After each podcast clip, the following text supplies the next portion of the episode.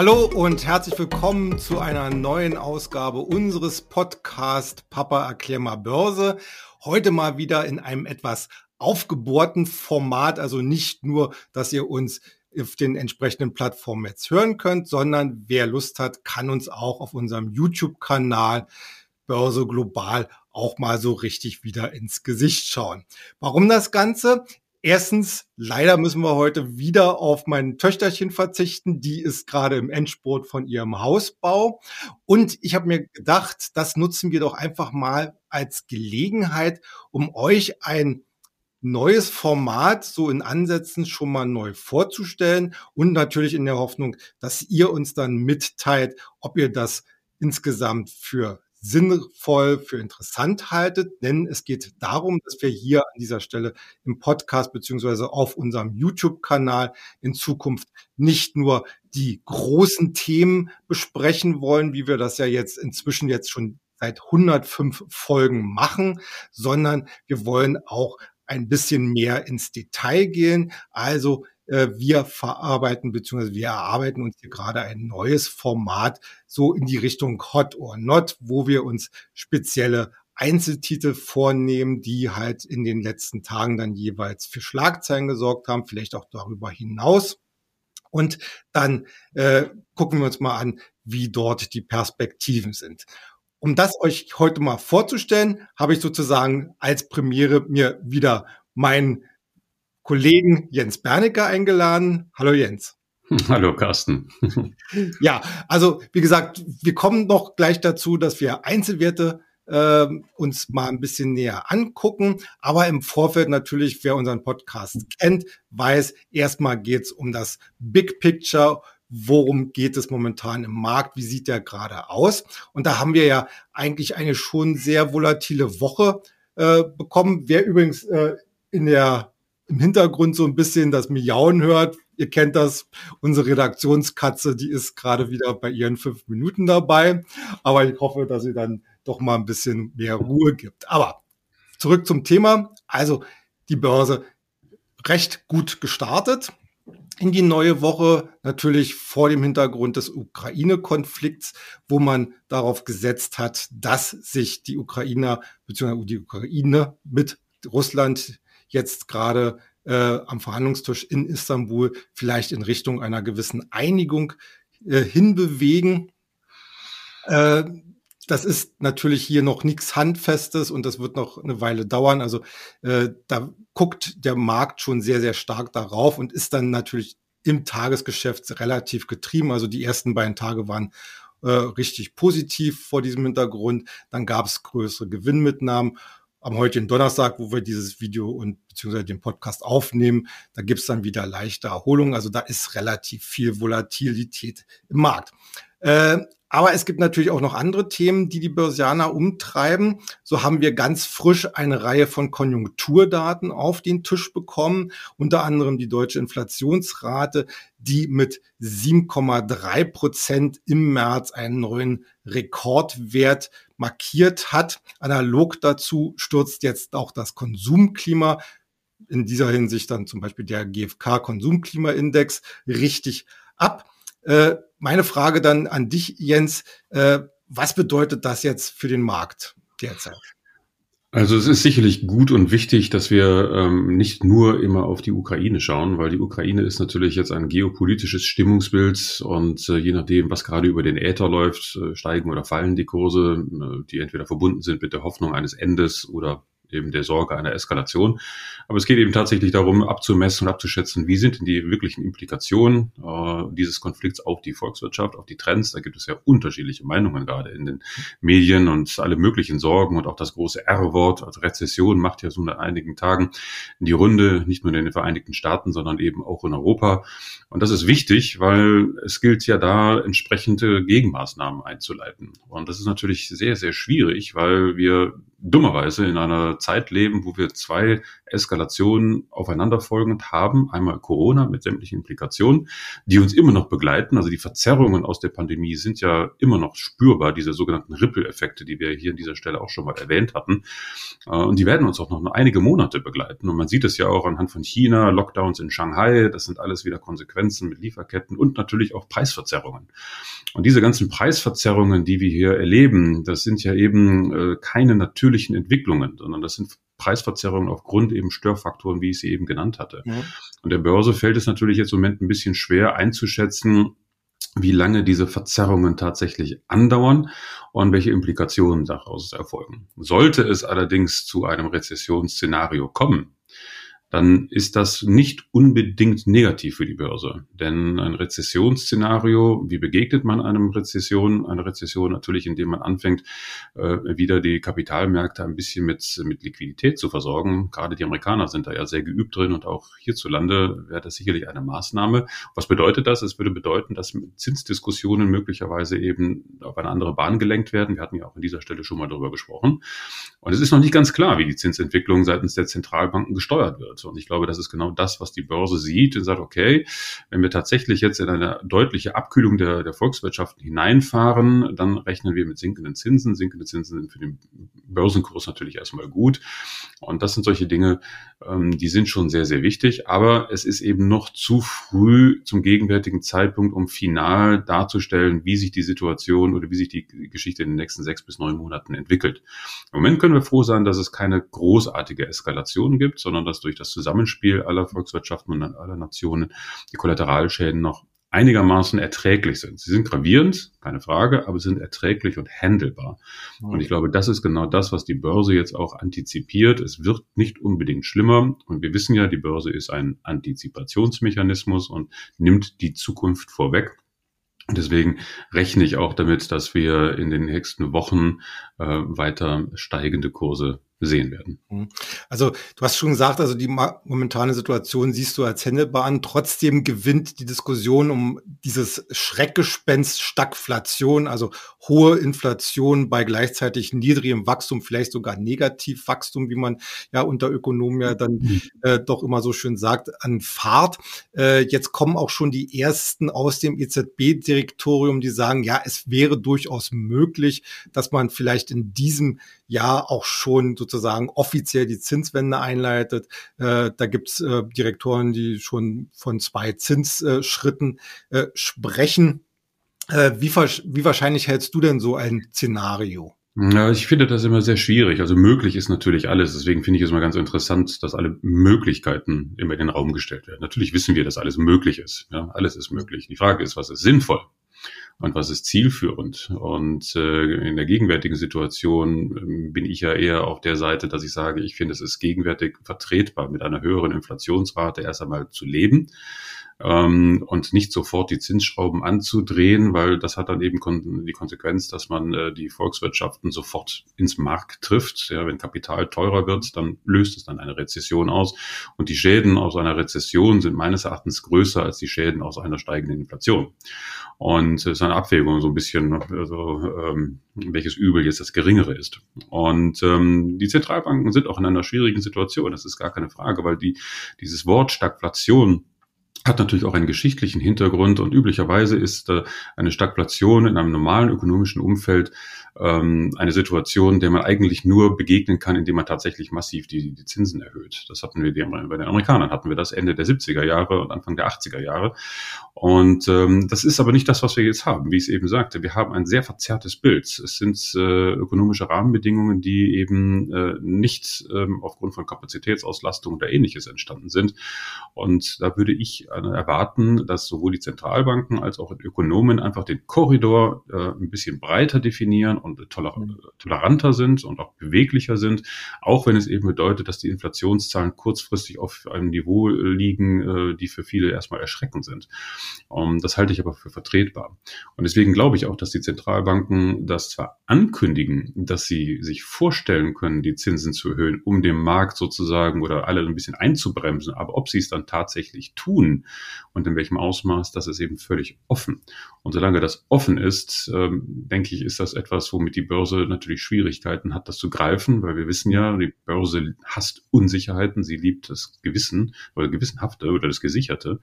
Und äh, deswegen wird die Börse wahrscheinlich in den nächsten Wochen und Monaten so, wie wir immer sagen, climbing the wall of fear. Ne? Sie wird sich also mhm. vorsichtig nach oben so rangeln und so ein bisschen zitternd zuschauen, ob die Zentralbank tatsächlich gegensteuert oder nicht.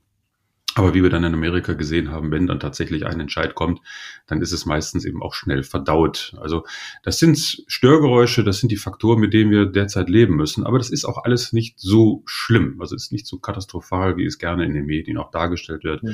sondern grundsätzlich handelbar. Mhm. Dazu vielleicht noch eine kleine historische Anekdote. Äh, ich glaube, ungefähr Mitte der 70er Jahre hatten wir in Deutschland eine ähnlich hohe Inflationsrate und damals äh, hatte die Bundesbank ihren Leitzins ja auf über 11 Prozent hochgeschleust. Das nur so mal als historische Einordnung. Äh, du hast schon gesagt, 17 Prozent, ne? wenn ich mich ja. richtig erinnere, 81, 82 war es bei Amerika 17 Prozent, das muss man sich mal vorstellen.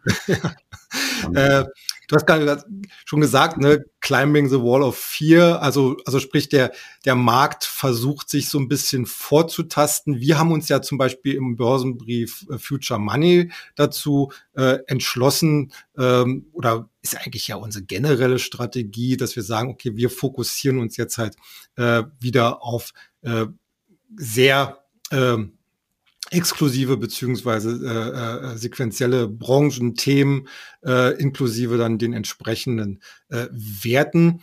Und äh, das soll eigentlich letzten Endes, also dieses, dieses Stock-Picking oder von mir aus auch Sektor-Picking, äh, das soll jetzt letzten Endes ja auch der weitere äh, äh Gegenstand unseres heutigen Gespräches sein, dass wir uns einfach mal ein paar Werte da rausgucken äh, oder raus nehmen, die wir auch in der aktuellen oder beziehungsweise in den letzten Ausgaben mal besprochen haben, die auch insgesamt für den Markt interessant sind. Und dann da fangen wir auch gleich mal mit einem äh, der wohl bekanntesten Namen heutzutage an, nämlich Tesla. Also der E-Auto-Pionier der hat ja äh, seit Mitte März einen wahnsinnigen Lauf wieder in der Aktie, hat jetzt äh, vor äh, dieser Tage die Marke von 1000 Dollar wieder überwunden. Vielleicht noch zur Erinnerung, äh, 2020 hatte ja Tesla erst zuletzt einen Stock-Split äh, durchgeführt im Verhältnis 1 zu 5 und jetzt äh, mehren sich auch die Signale, dass man schon wieder den nächsten macht. In welchem Umfang, das werden wir sicherlich in den nächsten Wochen oder Monaten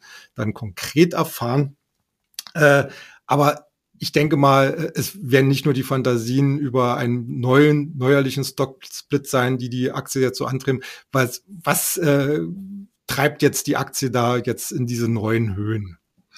Also Tesla habe ich manchmal das Gefühl, die leben tatsächlich in ihrem eigenen Universum. Äh, das muss man wirklich manchmal so, so, so, so festhalten. Denn während alle anderen äh, Autohersteller äh, sich abrackern und sich bemühen, mit den neuen Gegebenheiten auch geopolitischer Natur klarzukommen, ähm, ist Tesla da irgendwie immer ein bisschen äh, neben den Dingen. Ja, die haben eine so dermaßen tiefe Fertigungstiefe, äh, dass sie sich auch weitgehend abgekoppelt haben von gewissen Trends und Abhängigkeiten.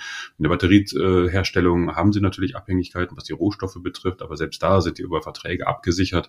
Und es ist schon erstaunlich, ähm, wie Tesla sich gegen den allgemeinen Trend behaupten kann und einfach zielführend, also Quartal für Quartal, ähm, die Ziele nicht nur erreicht, sondern teilweise auch übertrifft. Es werden neue Fabriken Fabriken geöffnet. Mit Berlin haben wir es ja gerade mitbekommen und auch Texas, das Gigawerk in Texas äh, wird jetzt eröffnet. Shanghai steht jetzt mal kurz still wegen des Lockdowns, ist aber nicht so schlimm. Aber äh, Tesla wächst einfach unverändert. Tesla wächst und wir sehen es auch im Straßenverkehr. Tesla wächst an allen Ecken und Enden. Man sieht immer mehr Tesla auf der Straße und diejenigen, die in Tesla fahren, sind auch zufrieden. Ich auch. Ich fahre auch Tesla und bin auch zufrieden schon seit, seit einigen Jahren. Und äh, das Entscheidende ist aber, dass Tesla Geld verdient. Ja, Tesla ist eben äh, seinerzeit kritisiert worden, dass es zwar ein innovatives Unternehmen ist, aber kein Geld verdient. Aber das tun sie jetzt. Und sie wachsen auch weiter und äh, sind da auf, definitiv auf Kurs. Und das Schöne daran ist, dass Tesla eben mehr ist als einfach nur ein Autohersteller. Ja, die stellen Chips her, sie stellen Batterien her, sie stellen Speicherkonzepte her. Ähm, sie sind in vielen Branchen und Sektoren unterwegs und deswegen kann man Tesla gar nicht so richtig zuordnen, ist das jetzt ein reiner Autohersteller oder nicht. Und äh, große Anleger in Tesla wie unsere Star-Investorin Cathy Wood, in, ähm, in Amerika sagt auch, also man hat noch nicht verstanden, wohin die Reise äh, von Tesla geht. Es geht um mehr als nur Autos. Und äh, der, der, der Vorschlag, jetzt die Aktie nochmal zu splitten, ist natürlich psychologisch interessant, weil es macht die Aktie optisch erstmal billiger. Äh, teuer ist sie sowieso, ja, gemessen am Umsatz, gemessen am Ertrag, ist Tesla keine günstige Aktie, war es aber auch nie und wird es wahrscheinlich auch bis auf absehbare Zeit nicht werden. Also wer irgendwie darauf hofft, dass Tesla-Kurs mal ordentlich abstürzt, um irgendwie mit dem KGV von 15 oder 20 zu notieren. Also der sei gewarnt. Weil solange Texter eben wächst und äh, Marktanteile erobert und äh, ähm, das nicht absehbar ist, dass sich das ändert, wird der Kurs tendenziell eher steigen. Und wenn er optisch dann günstiger ist, dann steigen auch mehr Privatanleger ein, weil es ist immer einfacher, eine Aktie für 50 Dollar zu, kosten, äh, zu kaufen als für 1000 Dollar. Das ist einfach Psychologie, nichts anderes. Und insofern äh, denke ich auch, dass diese Ankündigung dazu führt, dass wir bald den alten Höchstkurs von Tesla äh, zu sehen werden. Und wenn wir ihn dann durchbrechen, naja, da wissen wir alten Hasen ja, was das bedeutet. Dann ist das so ein technisches Kaufsignal. Und wenn dann im gleichen Atemzug äh, die Fabriken in Berlin und Texas dann dementsprechend auch die Produktion hochfahren und dann man dann auf Stückzahlen kommt, die eben doch deutlich jenseits der Millionengrenze liegen, ähm, dann wird dann schon wieder eine neue Euphorie entstehen in Tesla. Und daran kann man natürlich mhm. dann gut partizipieren. Ja. Ap apropos äh, Bewertung, äh, der Wasserstoffsektor ist ja im vergangenen Jahr ziemlich zerlegt worden. Jetzt äh, reckt er sozusagen sein Häubchen wieder so ein bisschen. Äh, das haben wir auch äh, im neuen, in der neuen Ausgabe vom Future Money jetzt zum Thema gemacht. Wer den noch nicht kennt, kann gerne auf unserer Internetseite www.börse-global.de sich ein Probeabonnement über vier Ausgaben kostenlos und unverbindlich anfordern. Äh, wie gesagt, Wasserstoffaktien äh, fangen so ein bisschen an, wieder äh, nach oben abzudrehen. Gibt es denn da grundsätzlich jetzt neue Triebkräfte oder sind das nur die alten, die auch früher schon mal den Hype angetrieben hatten? Ja, sowohl als auch. Also der, der Trieb oder der Hintergrund äh, zu Wasserstoff, der ist allgegenwärtig und bekannt. Äh, alle sind der Auffassung, dass Wasserstoff ein Energieträger der Zukunft sein wird. Das ist gar keine Frage. Nur der Weg dahin ist natürlich nicht so einfach. Ähm, aber es gibt jetzt natürlich neue Motivationen. Ich meine, der Ukraine-Konflikt, äh, das lesen wir ja jetzt auch jeden Tag, äh, rüttelt die Politik wach und plötzlich werden neue Allianzen geschlossen, jetzt äh, auch äh, mit dem Mittleren Osten und auch Australien Australien. E.ON hat ja jetzt dort eine Vereinbarung mit Australien ähm, getroffen zur Wasserstofflieferung in Umfang X über Jahre X. Und äh, das sind eben Zeichen, dass man jetzt bemüht ist, äh, Wege zu finden, wie kommt man denn jetzt an Wasserstoff ran? Weil Wasserstoff fällt nun mal, anders als man vielleicht denkt, nicht als Regen vom Himmel. Äh, der muss mit äh, viel Energie produziert werden und dann muss er auch noch gespeichert werden. Das mit der Speicherung ist ja noch einigermaßen äh, verkraftbar. Aber die Frage ist immer, wo kommt die Energie her? Und äh, das ist eine große ungelöste Frage, weil Sonne und Wind alleine reicht nicht. Und wenn, dann äh, eben nur dort, wo eben viel die Sonne scheint, aber dann hat man wieder teure Transportkosten, Speicherungskosten, das drückt dann wieder auf die Rentabilität. Also das ist ein sehr, sehr komplexes Thema. Und ähm, gut ist, dass alle jetzt äh, bemüht sind, dort viel Zeit und Geld zu investieren, auch seitens der Politik. Und das gibt natürlich der gesamten Branche, allen äh, in, in dieser Branche, mächtig ähm, Aufmerksamkeit. Nicht unbedingt Schub in den Kursen, weil da kommt es eben darauf an, wo ist man gerade positioniert. Also da ist Stockpicking schon sehr wichtig. Deswegen rate ich auch davon ab, jetzt irgendwelche Wasserstoff-ETFs zu kaufen, weil da ist nämlich dann irgendwie alles drin, also die guten wie die schlechten. Und ich würde mich nicht wundern, wenn so ein ETF dann underperformt. Also bei der Wasserstoffinvestition ist es schon wichtig, ähm, genau hinzuschauen, und ähnlich wie wir damals im neuen Markt äh, festgestellt haben, das Internet kommt, ja, und äh, die ganzen Technologien werden uns in 20, 30 Jahren dominieren, ist ja auch der Fall. Aber von den damaligen Unternehmen gibt es so gut wie keine mehr, die überlebt haben. Und ähm, so ähnlich wird es hier in der Wasserstoffbranche wahrscheinlich auch sein. Ich vermute mal, dass die Gewinner von morgen noch gar nicht existieren. Ja. Äh, apropos Stockpicking, ähm, Plug Power äh, dürfte ja wahrscheinlich mit zu den Favoriten gehören. Es war ja auch im ersten Hype so, äh, jetzt möglicherweise wieder. Äh, Gibt es denn hier eine besondere Story für, den, für das Unternehmen, für die Aktie? Ja, also Plug plant ja bis äh, Ende 2024 ein relativ großes Netz in den Vereinigten Staaten äh, zur Erzeugung von grünem Wasserstoff aufzubauen. Ähm, dabei plant das Unternehmen da eine Produktionskapazität von 70 Tonnen pro Tag, also 70 mhm. TPD bis Ende 22, also bis Ende dieses Jahres und dann äh, aber 500 Tonnen pro Tag schon 25 und 1000 Tonnen bis 28. Also das, das ist schon klar, das sind ambitionierte Ziele. Aber wenn das der Fall ist, dann erhöht das natürlich äh, oder verbessert das natürlich die Bruttomargen des Unternehmens um ungefähr 30 Prozent. Und dann sind wir schon in Bereichen, wo man sagen kann, also hier wird wirklich mit Wasserstoff Geld verdient. Und das ist ja bei vielen anderen Playern äh, noch nicht der Fall. Auch gibt es ein Joint Venture mit Renault ähm, für den Markt hier von Wasserstofffahrzeugen. Es soll also geplant, leichte Nutzfahrzeuge äh, zu, zu herzustellen und zu verkaufen und dann natürlich auch das entsprechende Wasserstoffvertriebsnetz oder ähm, die Infrastruktur dafür bereitzustellen. Und das zeigt sich auch schon teilweise in den Zahlen von Plug. Äh, die haben ein relativ beeindruckendes Umsatzwachstum im, letzten Jahr gehabt von 40 Prozent auf 500 äh, Millionen Dollar. Das ist schon ganz okay. Und äh, wenn tatsächlich hier diese, diese Produktionskapazitäten ausgebaut werden, dann äh, steckt da ordentlich Fantasie drin. Und es dürfte auch der Grund sein, warum die Aktie von Plug relativ zu den anderen Wasserstoffkandidaten nicht ganz so stark gefallen ist.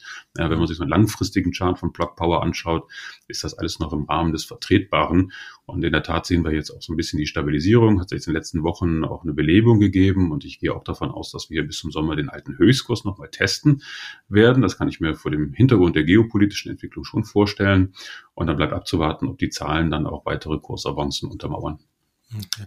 Bleiben wir mal gleich bei alternativen Antrieben. Der deutsche Automobilzulieferer Klinger ist ja auch in diesem Bereich unterwegs, sowohl Elektromobilität als auch Wasserstoff die äh, beim Thema Wasserstoff über eine Tochter, die sich mit Brennstoffzellentechnologie beschäftigt. Herring Klinger hat ja in den letzten Tagen schon ein bisschen für Furore gesorgt mit den Zahlen für das vergangene Jahr. Wie sind denn die ausgefallen beziehungsweise zu interpretieren, auch mit Blick auf die nächsten zwölf Monate? Ja, also das waren schon ordentliche Sprünge, die dazu verzeichnet waren. Im Vorjahr gab es ja noch einen Verlust von 40 Millionen Euro. Jetzt ist plötzlich ein Gewinn von 55 Millionen Euro da. Das ist natürlich schon ordentlich. Ein Umsatzplus von knapp 10 Prozent auf 1,6 Milliarden Euro. Ähm, das sind schon eindeutige Zeichen, dass man in der Elektromobilität äh, gut aufgestellt ist. Und ja, es gibt natürlich auch hier noch äh, Probleme mit den Lieferketten und äh, dem Problem mit den Rohstoffpreisen. Deswegen ähm, war es dann auch zu erwarten, dass Elring Klinger jetzt für 22 keine Prognose abgibt. Das ist normalerweise negativ, aber unter den gegebenen Umständen ist das durchaus vertretbar. Es wäre geradezu unseriös, in der aktuellen Situation eine verlässliche Prognose abgeben zu können. Aber entscheidend ist eigentlich, dass Elring Klinger äh, mit diesen Zahlen untermauert, dass sie einfach sehr gut positioniert sind. Ich meine, die sind seit immerhin 20 Jahren bereit im Bereich äh, Brennstoffzellen äh, schon aktiv und haben sehr leistungsfertige Fertigungslinien zur Serienproduktion der unterschiedlichen Komponenten von Brennstoffzellen. Einsatzbereiche, die kennen wir ja, das sind Autos, Nutzfahrzeuge, Busse, aber auch äh, Züge, Schiffe, Flugzeuge, also alles, was derzeit in der Politik ähm, diskutiert wird, Mobilität, Umstellen auf erneuerbare Energien und da wird Wasserstoff eine große Rolle spielen neben der Batterietechnik. Da ist einfach Elring äh, gut aufgestellt und JP Morgan hat das ja auch noch äh, vor kurzem untermauert mit auch einer Kaufempfehlung. Da gab es ja auch diesen Kurssprung nach oben gab sofort auch wieder Gewinnmitnahmen durch die Angsthasen. ähm, aber äh, trotzdem ist das ein Wert, den ich für unter den deutschen Werten oder unter den Wasserstoffwerten als für am spannendsten und interessantesten halte. Definitiv also am besten aufgestellt. Hm, okay. Ähm Kommen wir zu einem anderen Thema. Eines der, ich sag mal so, der Top-Themen, der absoluten Zukunftsthemen ist natürlich die Halbleitertechnologie überall, was man heutzutage in der Umgebung hat, im Umfeld persönlich, beruflich, hat irgendwas mit Chips zu tun. In jeglichen Geräten sind die äh, äh, enthalten. Äh, allerdings hat die Chip-Branche durchaus ja momentan auch so ihre Probleme, Lieferketten, Kapazitäten etc. pp. Dennoch stechen einige Werte hier weiterhin positiv heraus, unter anderem der Grafik-Chip-Spezialist Nvidia, der natürlich auch noch eine ganz andere Fantasie mit trägt, Stichwort Cloud. Äh, wie ist deine Einschätzung zu Nvidia? Ja, Nvidia kennen wir immer noch so ein bisschen als Grafikspezialisten äh, für, für damals groß geworden für die für die Gaming-Branche und das ist Nvidia schon lange nicht mehr. Ja, Nvidia ist äh, ähnlich wie Tesla eben äh, ex extremst breit aufgestellt. Ja, früher gab es Nvidia-Chips in PCs, heute ist es zu einem sehr vielschichtigen Unternehmen geworden für für alle möglichen äh, Bereiche, ob das jetzt Gaming ist oder Cloud-Rechenzentrum, professionelle Visualisierung, ähm, automotive Bereiche, künstliche Intelligenz, also in allen wichtigen Entwicklungen äh, dieser Art ist Nvidia dabei und ist auch mittlerweile groß und kapitalkräftig genug, um wirklich dort aktiv auch eine, eine wesentliche Rolle zu spielen. Auch im ganzen Bereich Metaverse ähm, ist Nvidia auch drin. Die haben ja auch ihr eigenes Omniverse, so nennen die das ihre, ihre, ihre Produktlinie. Und äh, das ist genau das, was ähm, Inhalts, also Content Producer und Spieleentwickler und, und alle anderen jetzt suchen. Ja, der Weg in die in dieses Metaversum, wie immer das auch ausschauen mag. Und da ist auch Nvidia mittlerweile sehr gut aufgestellt. Die investieren dort auch sehr viel. Da ist das Stichwort künstliche Intelligenz natürlich extremst wichtig. Und ähm, ich kenne keinen ähm, Halbleiter herstellt, der so solide aufgestellt ist wie Nvidia. Und das ist auch wieder etwas, was man im Börsenkurs natürlich sieht. Die Volatilität bei Nvidia ist auch da, aber im Verhältnis zum Gesamtmarkt relativ gering. Und auch dort sehen wir ja jetzt wieder eine Stabilisierung. Die letzten Zahlen waren auch positiv. Ich bin gespannt, was äh, ähm, im Halbjahr rauskommt. Und äh, denn da werden schon ähm, einige Bereiche aus dem Omniverse-Bereich äh, werden da äh, zum Tragen kommen. Und ich gehe auch davon aus, dass die Börse hier ähm, anfangen wird, weitere Vorschusslorbeeren zu verteilen. Und ich wäre auch hier nicht überrascht, dass wir ähm, dort relativ zügig wieder die alten Rekordkurse sehen werden. Und äh, dann wird sich auch hier zeigen, wie die Reise weitergeht. Aber definitiv ist Nvidia immer schon einer meiner Top-Favoriten gewesen und derzeit gibt es für mich auch keinen Grund, an dieser Einstellung etwas zu ändern. Okay.